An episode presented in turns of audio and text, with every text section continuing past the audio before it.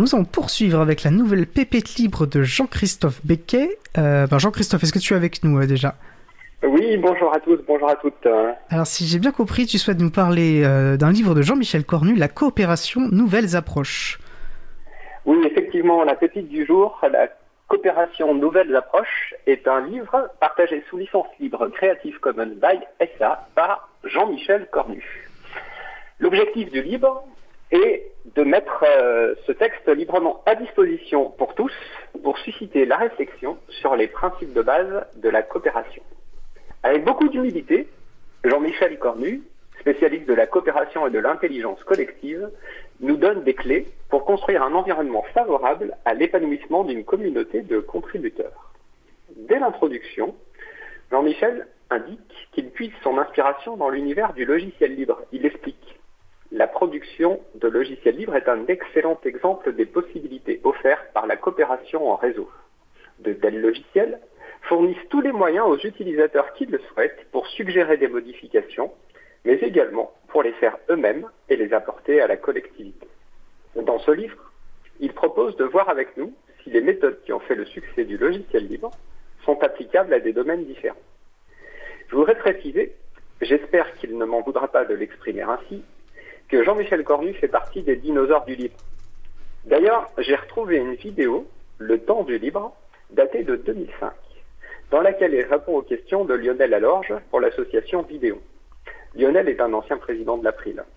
Je vous ai mis le lien de la vidéo sur la page consacrée à l'émission, et vous y retrouverez aussi Frédéric Couchet, qui est le délégué général de l'April et un des membres fondateurs. Dans son livre, Jean-Michel Cornu identifie les leviers pour encourager la contribution. Son approche me rappelle mes cours de psychologie sociale. Il est beaucoup plus efficace d'agir sur l'environnement que sur l'individu. En d'autres termes, plutôt que de vouloir impliquer les personnes par la contrainte, autorité ou dépendance économique par exemple, il serait préférable de s'interroger sur les conditions qui peuvent renforcer la motivation et réduire les freins à cette implication un des principes de base est d'essayer de réduire l'effort nécessaire pour rejoindre le projet, en privilégiant les outils et les règles les plus simples possibles. Dans le même temps, il faut réduire les risques en donnant des règles claires et en veillant à proposer un cadre sécurisant et bienveillant.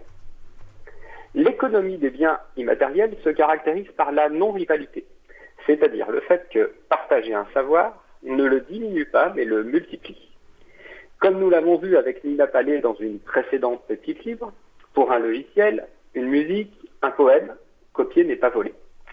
C'est dans ces environnements d'abondance que nous allons pouvoir proposer un fonctionnement basé sur la coopération. Je propose à nos auditeurs et auditrices, comme exercice, d'analyser comment les principes décrits par Jean-Michel Cornu se retrouvent dans les projets libres comme euh, Wikipédia, OpenStreetMap ou OpenFootFacts.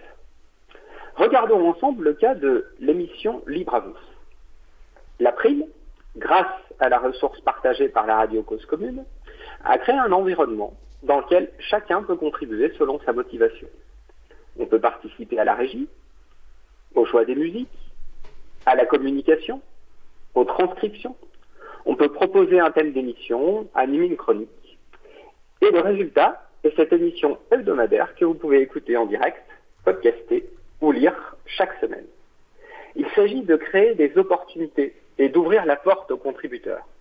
Les motivations sont multiples. Partager un moment de convivialité, apprendre de nouvelles choses, faire connaître son projet, valoriser ses connaissances. Libre à vous est un véritable projet collaboratif. Jean-Michel donne tout un tas de conseils sous la forme de capsules vidéo au titre évocateur. Qu'est-ce qui nous motive et qu'est-ce qui motive les autres? Passer à l'échelle de l'intelligence collective, ou encore trouver votre modèle économique pour continuer à faire du bien commun. Au total, plus d'une centaine de séquences vidéo truffées de conseils pour l'animation de vos projets. Ces vidéos sont actuellement publiées sur une plateforme centralisée bien connue. Mais comme elles sont sous licence libre, un chaton pourrait contribuer à les libérer un peu plus en les partageant par exemple sur son instance Virtuo. Je rappelle que les chatons sont des hébergeurs alternatifs qui proposent des services libres et décentralisés. À l'April, nous avons par exemple le Chapril. Et PeerTube est un logiciel libre pour fournir un service de partage de vidéos sur Internet. Pour les personnes qui souhaitent approfondir et développer leurs compétences sur les outils numériques et les méthodes d'animation de projets collaboratifs, je recommande la formation Animacop.